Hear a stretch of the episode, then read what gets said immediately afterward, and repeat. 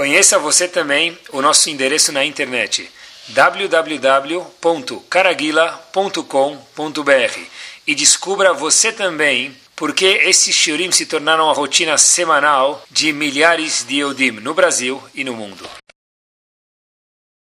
Boa noite. Vamos lá. Zé todo shiur é uma comemoração, mas esse em especial é comemoração do décimo ano do nosso shiur, Baruch Hashem. Dez anos? Décimo ano, graças a Deus. Independente de quantos anos tem cada participante ou não. Esse, esse é o décimo ano do nosso shiur, Baruch Hashem. E as pessoas às vezes falam, olha, como que, às vezes o shurim eu já vi dura um, dois, obrigado, um, dois, três anos, como que dura dez anos? Então, a gente tem que falar que, eu acho que tem duas coisas aqui que fazem o shur durar. Uma é que a gente faz sempre tefilá, eu faço tefilá antes, durante e depois, para que Hashem mande uma mensagem para que a gente possa falar de um jeito verdadeiro e de uma forma agradável.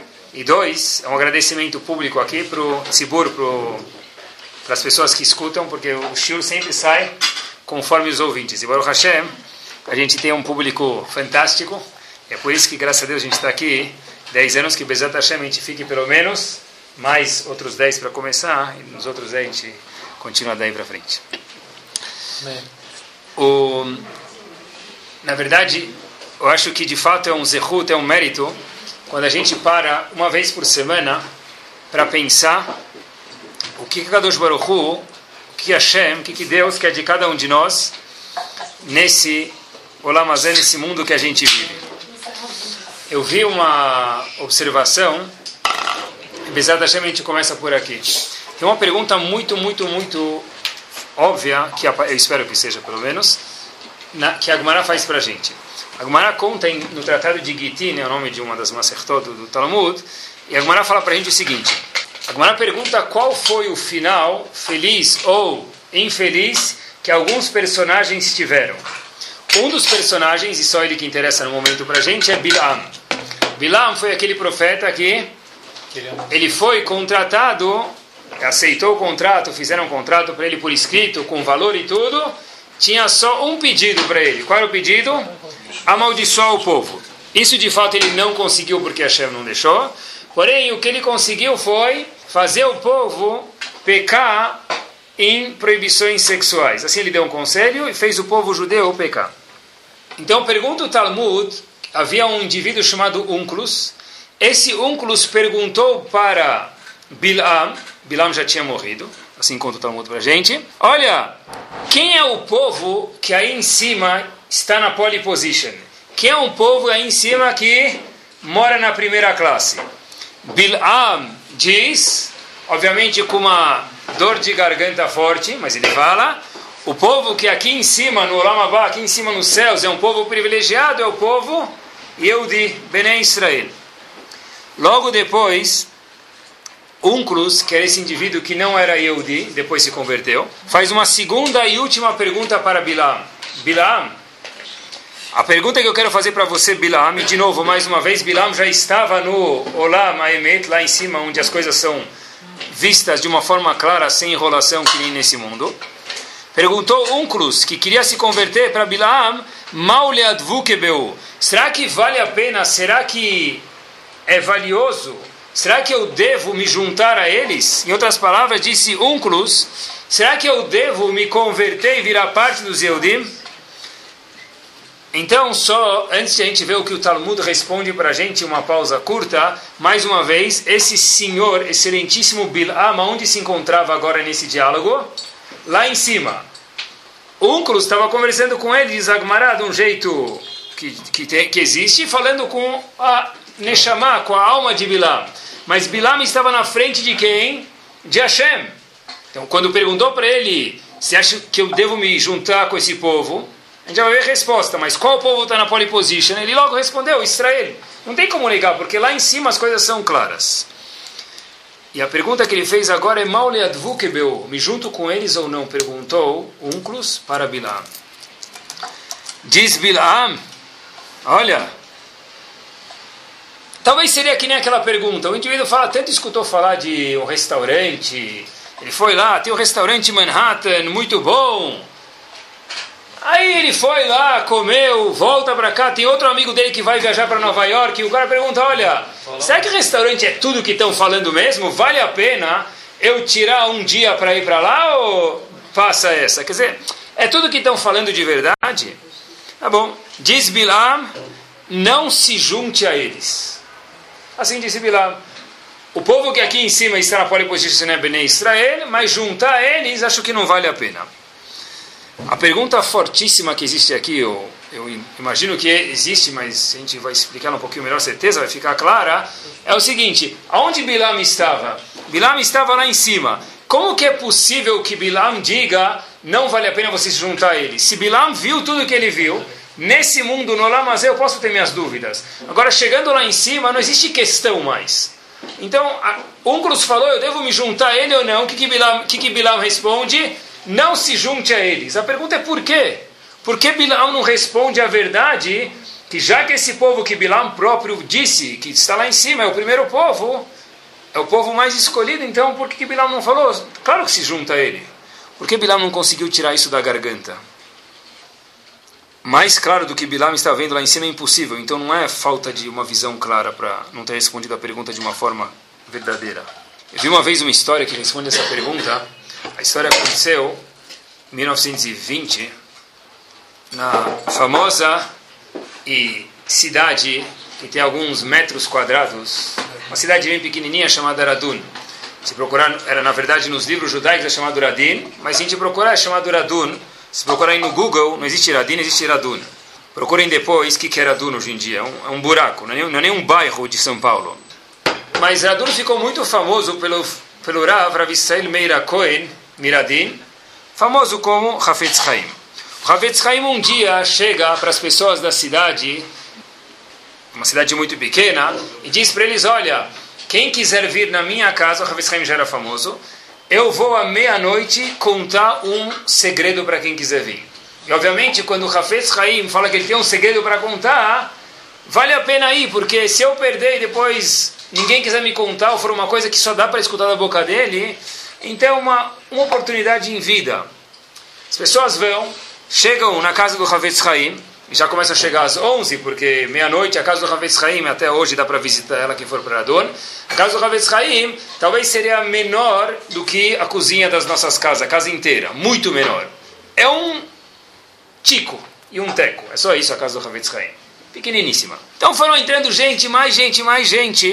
E de repente já tinha, se fosse hoje em dia, ter barranca, barracas de refrigerante lá fora, né? Tinha flanelinha guardando, não era carro, era carroças. E tinha gente vendendo hot dog, e estava lá juntando e juntando, e de repente, meia-noite, as pessoas andaram no frio, no meio da noite. Chega o Hafetz Haim e fala: Olha, estou contente com o público e eu preciso contar o segredo que eu prometi para vocês abre o Hafez Chaim o Sidur e fala as seguintes palavras: Elokai, parte de Birkot HaShahar, vírgula, Neshama Shenatatabi, etc e tal, Atabera, tá? Você Hashem criou essa Neshama, Ata Yetzarta, você Hashem formou essa Neshama, Ata Nefachtabi, você Hashem assoprou a Neshama dentro do meu corpo, e termina essa parte do Birkot HaShahar, Ule Achazirabi, Leatid lavó. Você, Hashem, vai devolver essa Neshama para mim no futuro em Tehiat Amitim, quando houver a ressurreição dos mortos. As pessoas olharam umas para as outras e falaram, puxa vida, agora valeu a pena. Claro, sair de casa 10 e meia, chegar aqui 11 e meia, no frio, estacionar, meia-noite, mais uma hora e meia de volta. E aí para o quê? Escutar Birkot Hashah, Hazako Baruch, Hazal Baruch, Kramitzot. Valeu, é óbvio, no frio, ainda um prazer escutar Bricota Shachar à meia-noite. Mas o Ravetz Haim viu a cara que as pessoas não estavam contentes. Então o Ravetz Haim falou: oh, Vou falar para vocês o segredo. Elokai, Neshama, Shenatatabi, Piri Piriri, até o fim. O Ravetz Haim entendeu que as pessoas ficaram mais descontentes ainda, mas obviamente, por respeito, ninguém abriu a boca. Mas se fizesse um raio-x, estava todo mundo já pulando das cadeiras. E o Hafetz Chaim fez a seguinte questão para as pessoas. Se vocês abrirem Sidur Ashkenazis, Faradi, o que for, qualquer i que for, as palavras Ataberata, Ataetzarta, Tenefachtabiv, Uleachzira, Atid Lavo, que constam nessa brachá, todas terminam com rei, e esse rei tem um ponto dentro da letra rei. coisa que não é muito comum se encontrar. Perguntou Hafez Haim para as pessoas, por que está escrito no Birkot o Leachazirah, com ponto no rei, Bilyatid Lavó. Hashem vai devolver a Neshama no futuro, mas com ponto no rei. Sem o ponto no rei, Leachazirah, da palavra Leachzir, que é devolver, ou com ponto no rei, devia ser a mesma coisa. Qual a diferença? Hafez Haim o seguinte... Leachzir, Leachazirah, sem o ponto no rei, quer dizer o seguinte, que Hashem vai devolver a Neshama. Leachazirah, com ponto no rei, quer dizer que a Kadosh Baruch vai devolver esta Neshama. O ponto no rei não quer dizer vai devolver a Neshama, mas quer dizer que Hashem vai devolver o quê? Esta Neshama. As coisas começaram a esquentar, as pessoas falam, talvez agora já valeu a pena ter vindo aqui. Diz Ravetz Haim o seguinte, olha, Hoje em dia, a gente escuta sobre reciclagem para melhorar o meio ambiente e daí por diante. Existe um conceito chamado reciclagem de Neshama ou não? Haim, infelizmente aqui não vai haver preservação do meio ambiente referente a Neshama da pessoa, a alma da pessoa. Por quê? Haim, um Hidush, uma novidade gigante. A Neshama que a pessoa deixar aqui neste mundo se a pessoa tiver mérito depois dos 120, qual Neshama vai voltar? A gente fala isso todo dia no Birkot HaShachar, preste atenção amanhã de manhã se Deus quiser. Uleachazirah, com ponto no rei, bilhatid lavó. É a mesma Neshama que vai voltar. Ou seja, a mesma Neshama, a mesma, a mesma alma que a pessoa deixou. As midot que a pessoa deixou neste mundo depois de 120 anos bem-vindos, Bezrat Hashem, essa mesma Neshama vai voltar. Hidush, novidade gigante. As pessoas acham que depois de 120 anos a pessoa vai subir lá em cima e vai voltar o homem, super-homem, e a mulher, mulher maravilha aqui. É mentira isso. O que você deixou aqui, o que você plantou aqui, a semente que você colocou no solo, na tua Neshama, essa semente, essa árvore que vai crescer quando a pessoa tiver o mérito de, de ter Triatametim, ressurreição dos mortos. Ou seja, gente fala em português, tudo que sobe, desce. Literalmente, os Havetz Haim, a mesma coisa que subir, tudo que subiu, a mesma vai descer. Vai ser a mesma Neshama. Diz Rav Elia Lapian, essa é a resposta. Qual é a razão que Bilam a gente questionou? Perguntaram para ele, Unclus perguntou, devo me juntar com esse povo ou não? Disse Bilam, não vale a pena. Mas como assim não vale a pena? Você está vendo a verdade, Bilam, por que, que você mente? Diga que vale a pena. Dizem Rahamim para a gente, porque é a mesma resposta. Tudo que sobe, a Neshama que subiu, ela que vai descer. Bilam subiu com que tipo de Neshama? Que tipo de alma subiu de Bilam? Uma pessoa que é o quê? Uma pessoa estragada, vamos falar de uma forma religiosa. Então, quando Bilam estava na frente de Akadosh Baruchu, perguntou um cruz para Bilam, qual é o povo mais importante? É uma pergunta objetiva. Bilam teve que responder, não dá para mentir, é o povo judeu. A segunda pergunta foi uma pergunta subjetiva. Me junto a eles ou não? Respondeu Bilam, não vale a pena. Mas que tonteira é essa? Como não vale a pena? Você está na frente de Hashem, está vendo tudo aí em cima. Uma pessoa, a Neshama dele é tão forte a resposta que o Rav Chaim falou que dá para se aplicar aqui. A Neshama da pessoa, do jeito que ela sobe, ela desce, mesmo que a pessoa estiver na frente de Akadosh Baruchu, se a pessoa não trabalhar as midot dele, não trabalhar a personalidade dele, a pessoa que subir vai chegar na frente de Hashem, não vai conseguir responder uma pergunta aparentemente fácil para qualquer um de nós, que pareceu ser fácil, se vale a pena se juntar ou não com o Israel. O Yehudi tem uma matéria-prima chamada aqui Neshama. Nós temos, Baruch Hashem, essa Neshama. É como se fosse uma argila. Essa argila, ela pode ser trabalhada. Quanto mais vai ficando dura, mais difícil de trabalhar. No momento que teu filho traz da festinha aquele negócio que ele fala que é um barco, você acha que é um cinzeiro, mas ele falou que é um barco, e você tem que falar para ele, é muito bonito esse barco, obviamente, né? porque é isso que ele sabe fazer, ele acha que é um barco de verdade, e de repente você quer modelar ela para agradar teu filho para ficar mais bonita, too late, é muito tarde, não dá mais. A pessoa tem 120 anos para modelar Neshama. E quanto mais jovem a pessoa é, mais fácil. Quanto mais velho a pessoa é, mais perto dos 120, mais dura fica aquela argila, mais difícil de modelar e chamar da pessoa. Estava um dia estudando com uma pessoa, uma lahanu kitsul shulchan aruch. Código de leis, resumido, vamos chamar assim. E a gente estava fazendo na ordem, chegou num siman, um capítulo que fala sobre as midot das pessoas. Até que o indivíduo fez uma observação que eu não achava que era tão novidade, mas depois que ele falou, achei curioso. Falou: Puxa vida, eu já escutei muito falar sobre midot, mas eu nunca sabia que isso era uma lei que consta no Shulchan Aruch. Achei que era uma coisa bonita. Não é uma lei que está no Shulchan Aruch igual num comer Yom Kippur. Consta no Shulchan Aruch algumas leis sobre as midot das pessoas. Leis, como a pessoa tem que se comportar de forma humilde ou orgulhosa, em que momento, em que momento a pessoa tem que ser pão dura, em que momento a pessoa tem que gastar dinheiro, qual é o caminho certo para seguir. Tudo isso tem leis explícitas que constam no Kitsur Shulchan Aruch. E uma vez escutei até que contam que haviam dois Eudim que estavam conversando, cada um queria mostrar quanto o rabino dele era bom. Então o Eudim falou, olha, meu rabino é muito bom. Então eu, se encontrou eu vendo para Shimon. Shimon perguntou para ele por quê. Ele falou, olha, o meu rabino é capaz de falar uma hora inteira sobre um assunto. Shimon falou, meu rabino é muito melhor. Ele falou, por quê? Falou, meu rabino é capaz de falar duas horas sobre assunto nenhum. então, Bezat Hashem, para não infringir, não transgredir essa regra, a gente vai se concentrar a um assunto só de Midot, que a gente viu até agora que é importante esse conceito chamado Midot. Na verdade, se a gente fosse apresentar no Sushiur, eu não sei se existe ainda, mas na época do antigamente, havia aquele leão, aparecia um leão, embaixo escrevia Metro Golden Mayer apresenta. Ainda existe isso? Quebrou. Quebrou. Tá bom?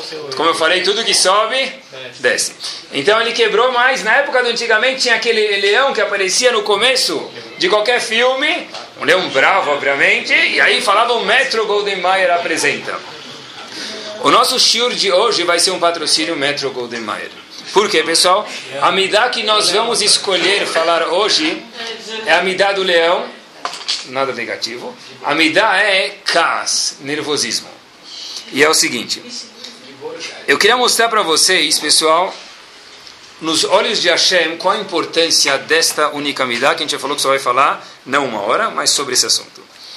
Existe uma história no Tratado de Brachot da Fiut Het Amudbet, Yud Het Hai Vida. Essa história, na verdade, ensina para a gente como viver. Diz Agmará, e essas são exatamente as palavras, só traduzir e resumir um pouquinho. Aconteceu uma vez com um Hassid. O que, que é Hassid? Oi, vai. Não tem nada a ver com isso. Hassid, no Talmud, para ser uma pessoa normal, vamos chamar assim, ele já precisa ser muito bom. Para ser um Hassid, o indivíduo tem que ser extra large, muito bom. Havia esse Hassid, era um ano de crise, diz o Talmud.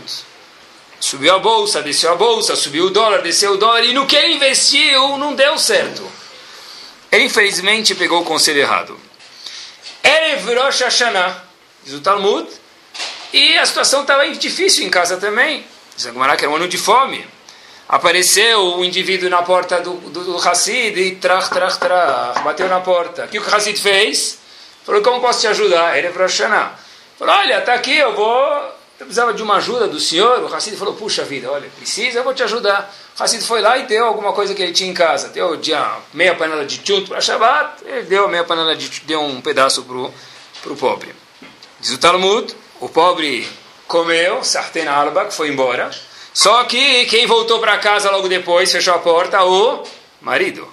Diz o Talmud para a gente que o, marido fecha a porta, contente, fiz uma mitzvah, atrás dele estava a outra metade dele, a esposa. A esposa estava escrito Eknito, ela começou a ignição nele. Deu aquela ignitou, ignição, diz o Talmud, ignitou em hebraico, então em português para dar ignição. Falou para ele, como é que esse negócio aí? Tem, mei, tem uma panela de tchut para minha família inteira, sogro, sogra, tá, anos de fome. Você deu metade da panela para o Ani? E como é que, que eu vou falar para o teu pai, para o meu sogro que vão vir jantar hoje Rosh em casa? O Ani, esse Hassid, o que, que ele fez? Teve uma ideia. Pegou o carro, foi para o cemitério do Butantã, não, dormiu lá.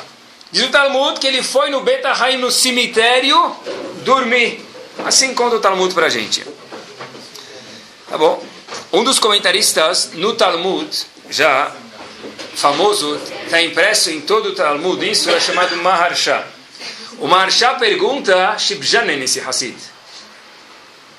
Diz o Maharsha, uma pessoa boba não dormiria no cemitério. Uma pessoa muito boba não dormia no Rosh Hashanah no cemitério. Kol Sheker, um Hassid. Como que a Torá, o Talmud, chama ele de Hassid ele teve a atitude de dormir no cemitério? Sim, pergunta o Marsha. Rav Israel Misalant, no livro dele, Or Israel, no Perek 26, diz para a gente algo fantástico.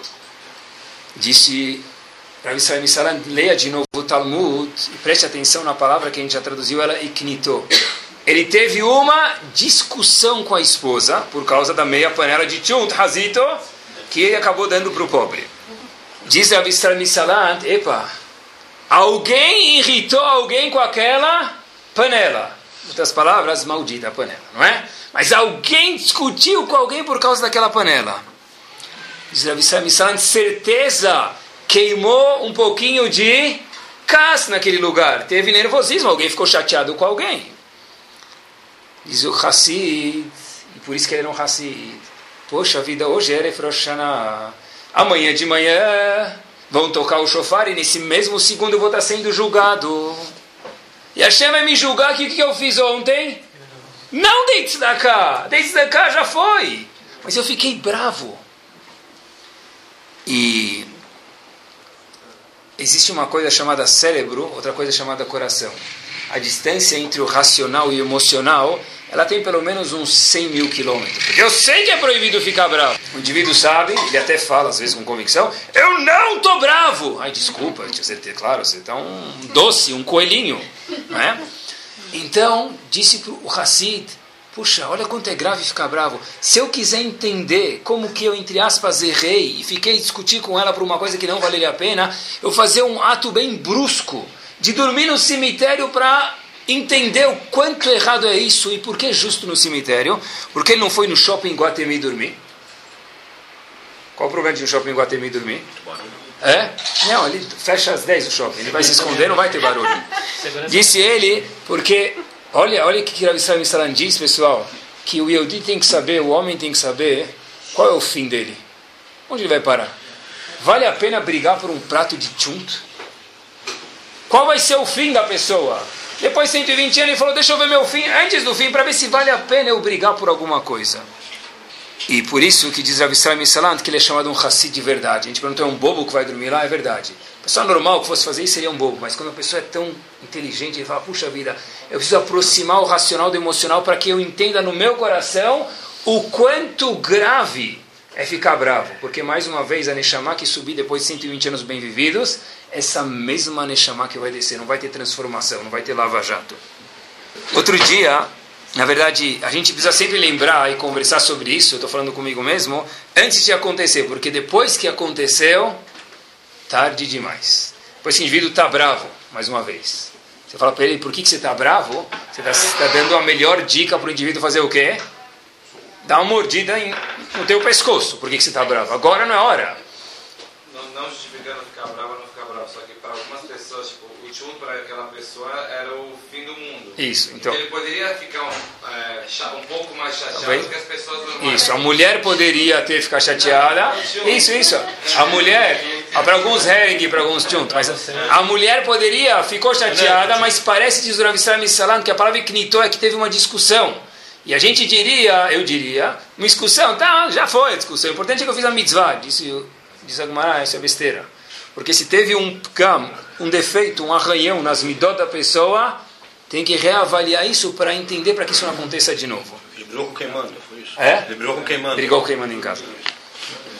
Falou pouco, mas falou tudo. Então, pessoal, prestem atenção. O, a grandeza é a pessoa entender, conversar sobre as midot antes de cair no, na cilada.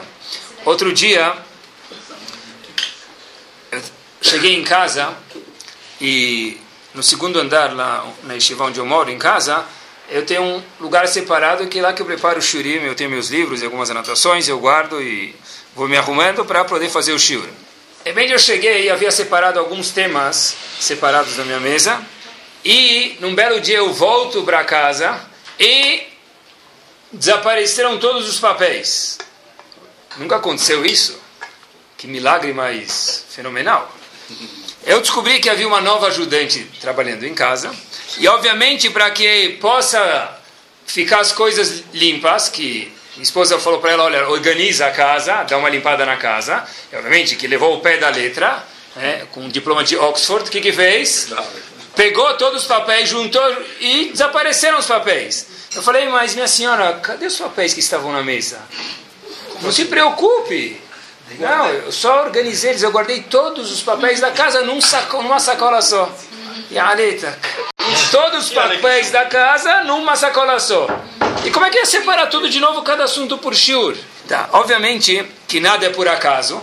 A mesa estava limpa, mas a Neshama estava pronta para ficar imunda. Mas já que Baruch Hashem, quem mais aprende no shiur é sempre quem fala. Então, falei, puxa vida, se a gente vai falar sobre Kaz, tá aqui o Hashem mandou aqui um shaliach. É? Ela virou, ela foi de, do vilão Haman para virar o shaliach de Hashem agora. Tá Tudo depende de como a gente pensa. Agora, pelo menos, não vou ficar bravo. A semana que vem pode ser. Mas essa semana que eu vou falar o shiur, seria muito ruim ficar bravo. Então, obviamente que eu tive que abrir a sacola e reseparar, reselecionar tudo de novo. Tá bom? Mas, o que a gente aprende daqui, pessoal, é o seguinte. Que se nós entendermos que ficar bravo é pelo menos, a gente viu que é mais, igual a comer taref. E quando a pessoa passa na Avenida Angélica e ele sente o cheiro de dois hambúrgueres, alface, queijo molho especial, cebola picles e um pão com gergelim, ele não fala, eu quero um Big Mac. Ele pode até falar, eu quero, mas ele não come. Se a gente entender que midot, cas, nervosismo é pelo, mes, pelo menos igual taref, e a gente melhorasse um pouco, já valia a pena tudo. E não dá para a gente falar esse shiur sem mencionar uma Gemara famosa que consta no Tratado de Shabbat da Flamet Amudbet. Eu sei que vocês conhecem a Gemara, mas vou testar um pouquinho a paciência de vocês para ver de verdade. E eu vou falar uma coisa que vocês não conhecem, obviamente, para ver se de fato vocês têm trabalhar nesse chamar para ver se a gente não fica bravo juntos. O Mará conta que haviam dois indivíduos que fizeram uma aposta. Qual era a aposta? Mesma palavra. Quem vai ler Haknit? Quem vai conseguir enervar? Que nem o Hassid teve a mesma palavra na história dele. Quem vai conseguir enervar o chefe da nação? Quem era o chefe, o presidente de todo o povo judeu na época? Hillel.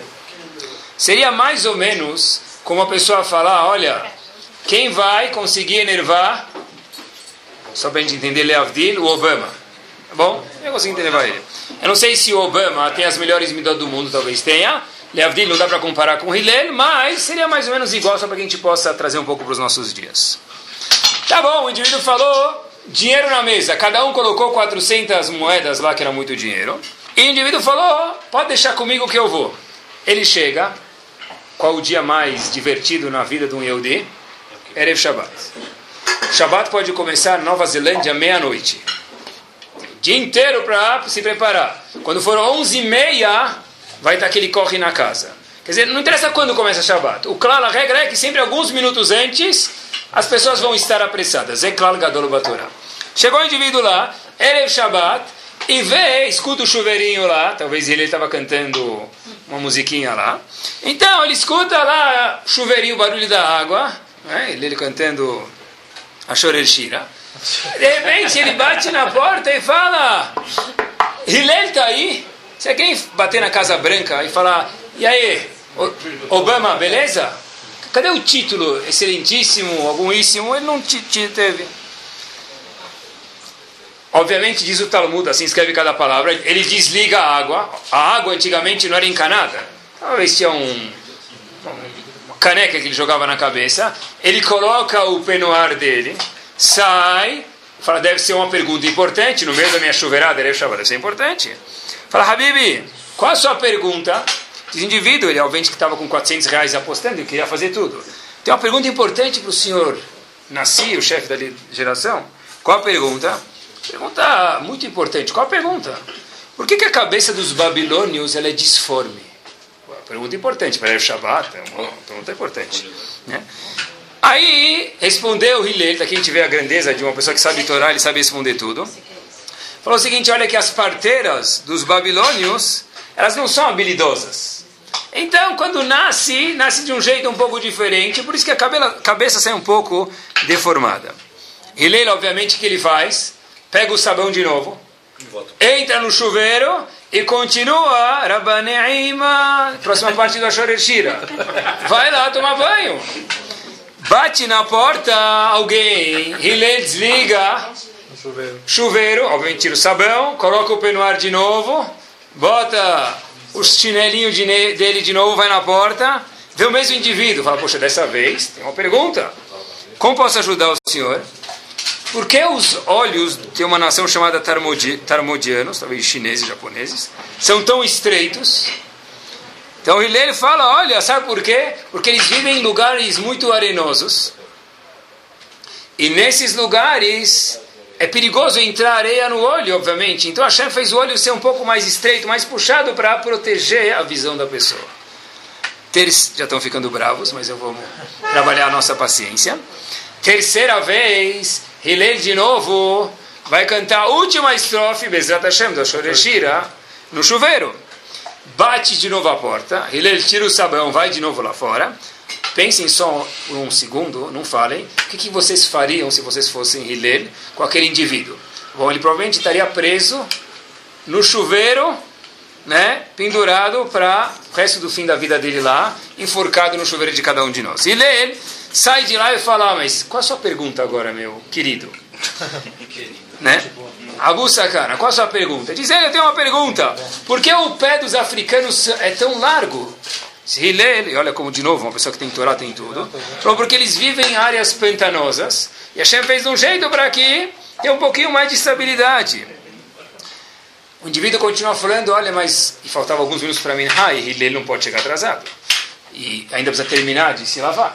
Ele fala para ele, olha, eu tenho mais algumas perguntas, mas tenho medo que o senhor vai ficar bravo. O que ele responde para ele? Pode perguntar, Shalom Belinchal. Pode perguntar, meu querido. De repente, esse indivíduo vai para Hillel e fala, olha, que nunca apareça mais nenhum Hillel como você na face da, do globo. Então o indivíduo Hillel falou, mas o que, eu fiz? Me chamou de Hillel, sem primeiro nome. Respondi três perguntas, você vem agora me reclamar? Disse esse indivíduo para Hillel, por tua culpa eu acabei de perder minha aposta é de 400 moedas de ouro, eu não consegui te enervar de fato, e o amigo dele ganhou 400 moedas. Até aqui talvez a gente conheça a história, mas a próxima parte vocês não conhecem. Um bom Yehudi, bom mesmo, escutou essa história num show em Israel. O que, que ele fez? Falou, tá bom, mas aconteceu assim, aconteceu, é fofo, é bonito. E aí? Vamos ver se é verdade. Então ele espera duas da manhã, está escrito isso num livro. Ele abre a lista telefônica e procura Rav. Ah, Rav, o nome de um Rav famoso que ele conhecia. Ele liga para esse indivíduo e fala: Boa noite, eu tenho uma pergunta. É um Rav famoso. Falou para ele: oh, Poxa, você tem uma pergunta? Duas da manhã deve ser uma pergunta importante. Qual a pergunta? Rav, eu queria saber Referência a Brachá de Sheakol. Se é Sheakol Nihiyah Bidvaró, Sheakol Bidvaró. Duas da manhã, pergunta importante essa. Duas da manhã, tem que tomar água agora, né? E o cara quer ser Mahmira ainda, Nihiyah, Nihiyeh. Então, obviamente, ele vai esperar Deus me livre, Barmenano Kishbar até amanhã para tomar água, ele precisa me ligar duas da manhã. Só que ele teve, entre aspas, o azar de ligar para Rav Mordechai Eliyahu. Rav Mordechai Eliyahu Zichron Libraha responde a pergunta para ele, explica como que é, da onde vem, e fala, olha, se você quiser mais explicações, amanhã você pode me ligar que eu vou te responder a pergunta. O indivíduo falou, puxa vida, olha, a Torá ensina alguma coisa e a gente vê isso na prática hoje em dia. Eu até tive pensando que a gente talvez poderia fazer esse teste, pegar a lista telefônica Tá? Obviamente que não mencionem meu nome, tá bom? tá bom? Uma pergunta muito importante. Perguntem se quando a pessoa vai no mikve, se ele precisa entrar com o dedo para baixo ou o dedo para cima. Uma pergunta importantíssima, fazer duas da manhã. Mas por que ele tem que ter tanta paciência se é amanhã uma pessoa inconveniente? Boa pergunta. Ótima pergunta. Por que precisa ter tanta impaciência? Se o, se o pé do africano é, é longo ou ele é chato? O ponto é que o cara que perguntou é chato. Qual a diferença? Qual, por que, que eu preciso ter tanta paciência? Boa pergunta. A ideia aqui, a que a gente está falando é para trabalhar as nossas midot. Ramim entenderam que ele podia falar para o indivíduo, olha, boa pergunta, me liga amanhã. Mas se ele falasse, que tipo de pergunta é essa? Duas da manhã? Para quem está ligando? No momento que ele levantou a voz, ouve Cas... Pode, pode responder assim. Ele pode, ele não quis, ele imaginou que era uma pessoa afastada, queria aproveitar a oportunidade. Mas. Mas chegar e fazer o quê? Gritar com as pessoas, esse exemplo de duas da manhã é o que aconteceu, eu queria só mostrar para vocês. Não vamos começar por aí, tá bom? Nenhum marido vai nas, no escritório, pega o celular, liga para a esposa duas da manhã faz uma pergunta hoje à noite, porque provavelmente ele vai ter que dormir onde dormiu aquele Hassid. Tá bom? Então não façam isso. Mas eu só estou querendo mostrar quanto a pessoa precisa cuidar das midot dele. Sabe que pessoas- se você vê, quando era- talvez ainda existe hoje, tem aquelas revista quatro rodas. Né? Então, um dos testes que mostrava quanto que o carro é bom é quanto ele faz de 0 a 100, quantos segundos. Então, tem carros de Fórmula 1 que fazem 1.3 segundos 0 a 100. Mas o que a Hashem inventa é muito mais sofisticado. A Hashem inventou o homem. E o homem vai de 0 a 100 em milésimos de segundo. Porque se você pega uma pessoa, e tem pessoas que são bravas porque ser bravo é mais chique, então sem, sem querer esbarra nele, ele vai de 0 a 100 em meio segundo. Muito melhor que um carro de Fórmula 1. E de repente a pessoa já fica furiosa. Espera um minuto, meu amigo. Tá certo que ele talvez estava errado de esbarrar em você. Pode ser que foi sem querer. E mesmo que não foi, isso não justifica a pessoa ficar brava. As midot da pessoa, a pessoa precisa cuidar delas. Mas como pode ser? A segunda volta que eu dou no quarteirão em Genópolis para estacionar o carro para ir na sinagoga. Baruch haba Beshem Hashem. Primeira vez que você vem para Genópolis na tua vida? É assim mesmo. Próxima vez, se você não quer ficar bravo, paga 10 reais e coloca o carro no estacionamento. Tá bom. Vai estacionar errado, vai levar multa e ainda vai ficar bravo. Coloca no estacionamento de uma vez. O elevador demorou. Coitado, né? Quando, o elevador demora, o indivíduo tem, presta atenção, é curioso isso, ele tem a tendência de apertar o botão mais fundo. Aí, se apertar mais fundo o botão do elevador, o que vai acontecer? Certeza que ele vai chegar. Ou se a pilha, a pilha do controle remoto está fraca, aí rasita o botão. O botão começa a ir lá para baixo e só desce, força da gravidade, nem volta mais. Amigo, vai trocar, vai trocar pilha, ou pelo menos escuta o show de hoje, relaxa. Levanta até lá e aperta o botão sem o controle remoto. Quando a pessoa tem caça, é quando as coisas não saem conforme o que ele planejou. E, e olha enquanto é importante a gente cuidar dessa midá, porque, obviamente, que fora que ela mancha de uma forma grave a chamada pessoa lo aleno, tem um psicólogo americano, se procurarem um pouco, vocês vão ver aquele mundo da psicologia, hoje em dia ele é famoso, já faz uns 6, 7 anos, e esse, é, o nome dele é, ele é Yehudiv, né? não sei se por coincidência ou não, mas o nome dele é Dr. Gottman, e ele tem um, tem um teste curioso, tem, tem aulas, eu já assisti isso, que ele faz uma simulação, isso é provado cientificamente, ele pega um casal, deixa discutir na frente dele, coloca um chips, uns negócios aí no, no, no, no pulso da pessoa, etc e tal, e deixa o casal discutir por sete minutos na frente dele. Faz alguns exames, eletrocardiograma, etc e tal, e isso é provado cientificamente que ele tem 94% de chances de acerto se esse casal vai estar casado daqui cinco anos ou não. Não é uma profecia. Ele faz isso e isso já é uma coisa que tem alguns anos, então ele provou com 94% de acerto se o casal vai estar casado daqui cinco anos ou não. E que ele falou que vai estar, acertou, e que ele falou que não vai estar, não acertou. E uma das coisas, eu assisti em vídeo a palestra dele algumas horas, e uma das coisas que ele aponta nesse teste e top, que é para decidir isso, é quanto cas, quanto nervosismo existe numa discussão marido e mulher. Pode existir discussão e sempre vai existir, parece. Desde Adam e Havá até o fim parece que vai ser assim. Mas a pergunta é quanto ebulição aparece, condensação, ebulição, evaporação, todos aqueles processos da ciência que a gente imaginou que nunca iam aparecer, podem aparecer numa discussão. E por que uma pessoa fica brava? Porque alguém machucou ele, alguém mexeu com o ego dele, ou ele ficou frustrado, não achou lugar para estacionar. Certeza que tinha que ter lugar para estacionar. Certeza que o almoço tinha que estar pronto. Certeza que ele tinha que me, ter me comprado um presente. Todas as certezas que a pessoa tem, obviamente, provém em parte, em grande parte, da gava, do orgulho da pessoa. Conto até que Não tem nenhum argentino aqui, né? Então conto até que tem é um argentino não eu a gente está conversando, tá? Tem um argent, tem uh, três indivíduos sentados aí tomando um cafezinho. Um deles tomou um pouco mais do que devia, o segundo também, e o terceiro estava sóbrio. O primeiro falou: Olha, eu estou pronto hoje para comprar a Microsoft. Então, o segundo falou: Como assim? Eu fazer um investimento muito melhor do que você. Eu vou comprar a Coca-Cola.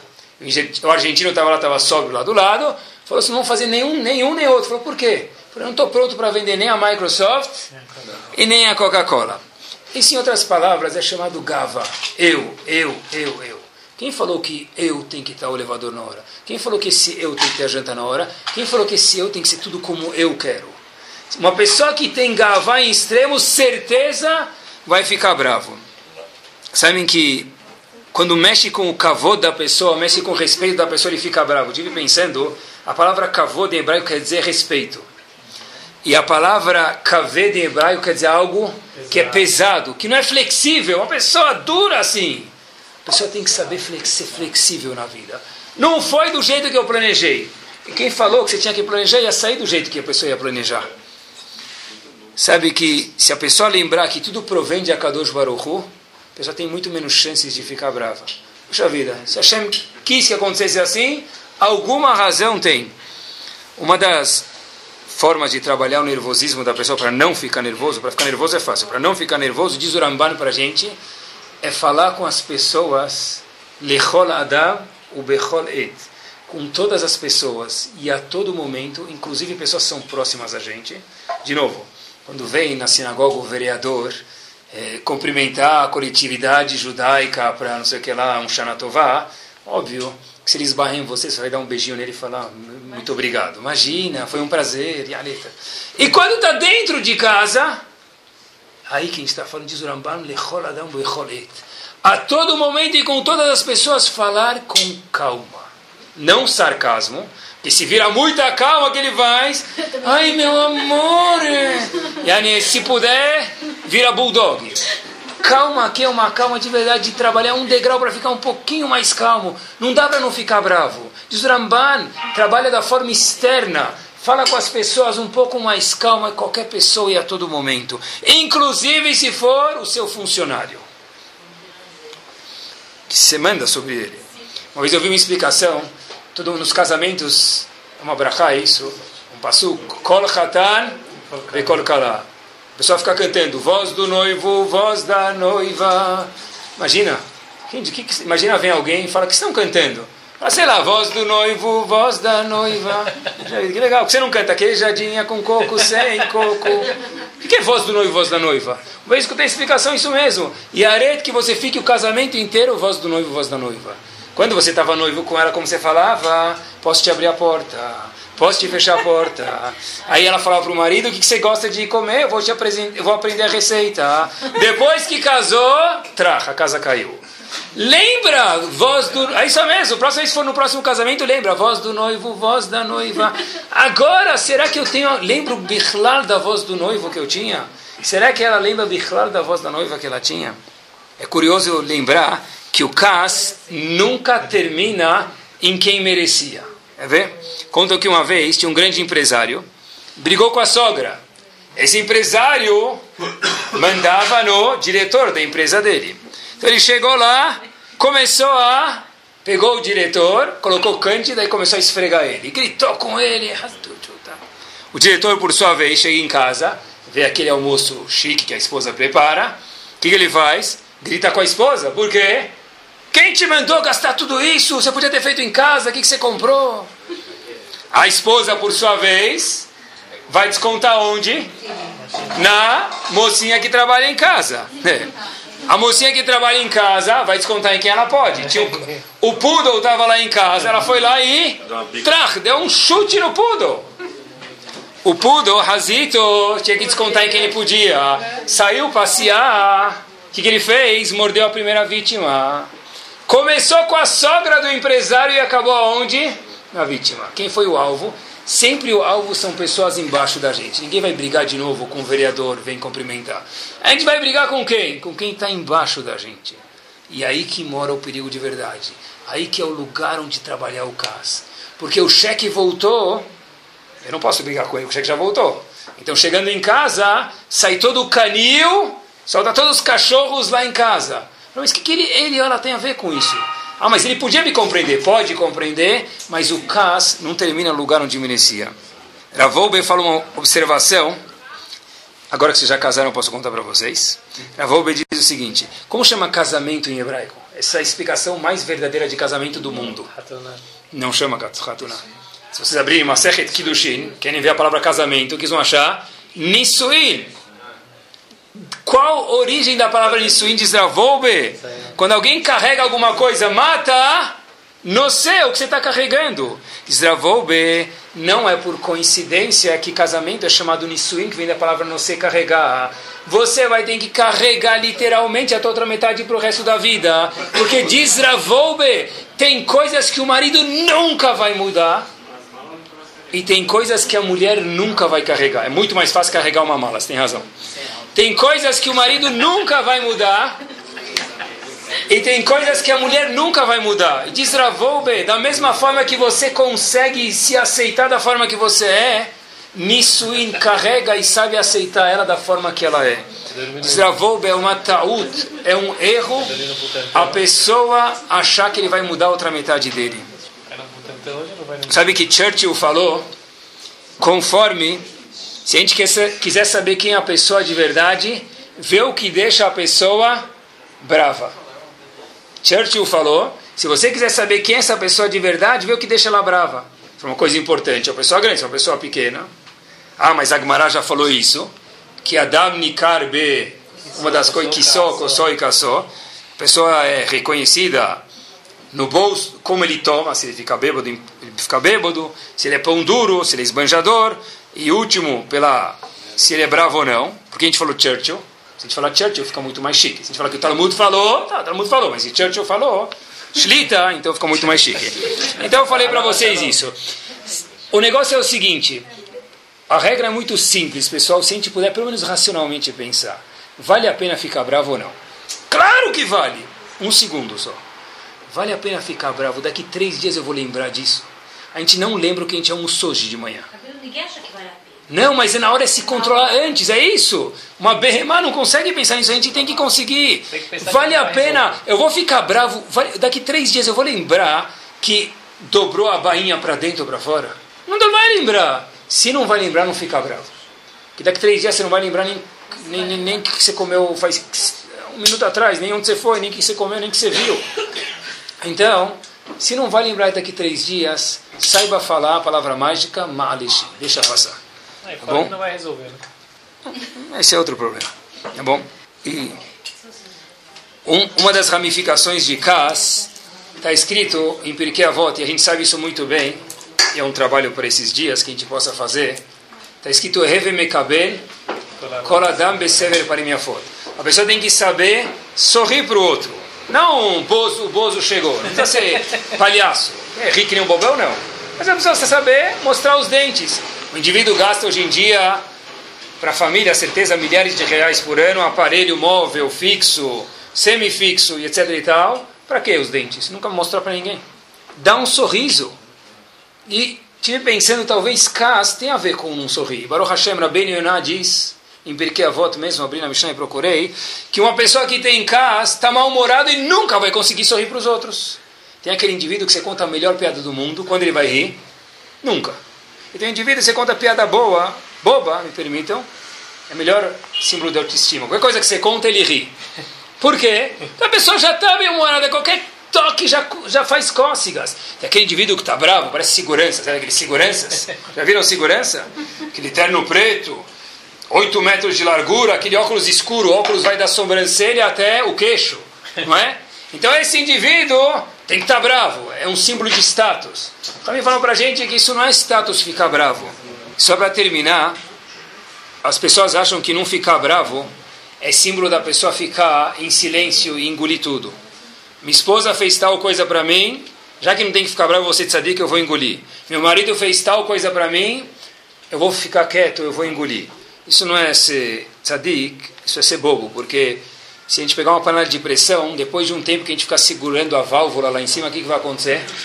Ela vai explodir. Todo mundo tem que ter uma válvula de escape. A a sabedoria, não é não falar. A sabedoria é saber falar de um tom agradável e não na hora que aconteceu. Porque falar na hora que aconteceu vai ser o próximo vulcão que vai entrar em erupção. É esperar um pouco. Aconteceu agora, mas não vai ser produtivo. Espera até amanhã. Amanhã vai dar uma volta, vai tomar um sorvete bem gelado, esfrega na testa, tudo, relaxa, depois volta e conversa. E às vezes também a pessoa precisa saber ficar quieta. E com essa história a gente termina. A história aconteceu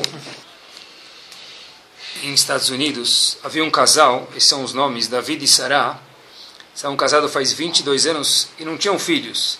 Então viram falar que tem um Rav em Israel, Talmud Raham muito grande, que Shlita está vivo até hoje em dia, que tem 120 anos de vida, Rav Chaim Kanievski, e perguntaram para ele, Rav, tem alguma coisa que a gente possa fazer para ter filhos? Então eles, o Rav falou para eles, olha meus queridos, as contas são contas de Hashem, a gente não sabe o que fazer. Se Hashem quer assim, eu não tenho como ajudar vocês, sinto muito. Aí o casal falou, Rav, mas é impossível, tem que ter alguma coisa para que a gente possa ter um filho. Ver os outros filhos brincando, os outros amigos, a gente não tem filho, é uma coisa muito amarga, Rav. Então, Rav Chaim Kanievski falou para eles o seguinte, a Gumara conta para a gente que tem uma coisa que é um zerruto muito grande, é um mérito muito grande. Uma pessoa que foi envergonhada e ficou quieta e não respondeu, isso é um mérito muito grande. Se vocês acharem uma pessoa assim, peçam uma brachá para eles e talvez com essa brachá vocês vão ter um filho. Mas eu não tenho nada que eu possa dar para vocês. Esses dois indivíduos, casal, David e Sarah, saem.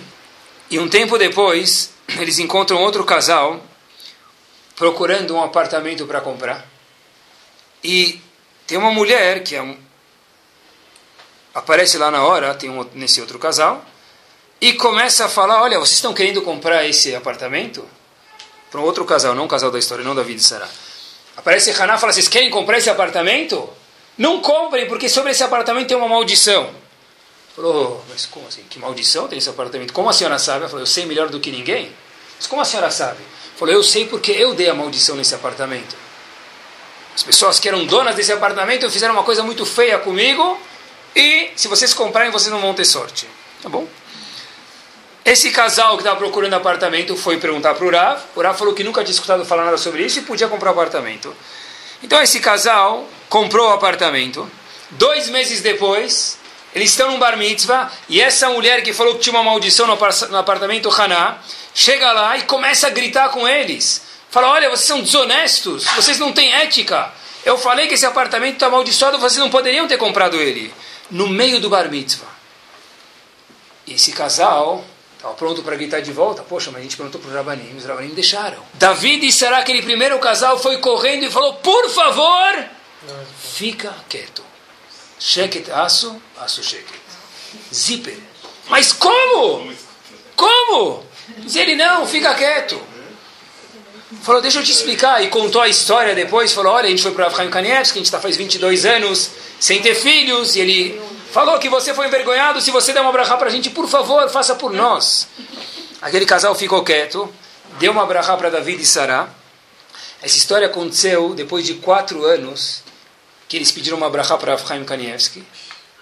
Porque eles não acharam nem ninguém que tinha sido envergonhado. Passaram-se 26 anos. No 27 ano de casamento, eles voltaram para Avraham Kanievski e falaram: o seu conselho ajudou. Porque a gente encontrou alguém que tinha tudo para responder e soube manter a boca fechada. Soube segurar a midá de Kaz. E que Bezat Hashem a gente possa trabalhar. Se a gente conseguir trabalhar o que a gente falou e valer por uma ocasião, o shiur inteiro já valeu.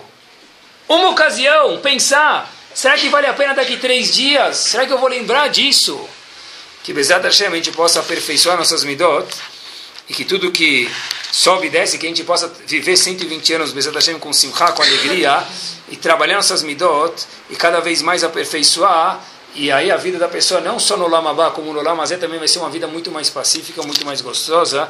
Que Bezat Hashem, no mérito que a gente trabalha sobre isso, a gente tem a Gmar Tivav Hatimatová.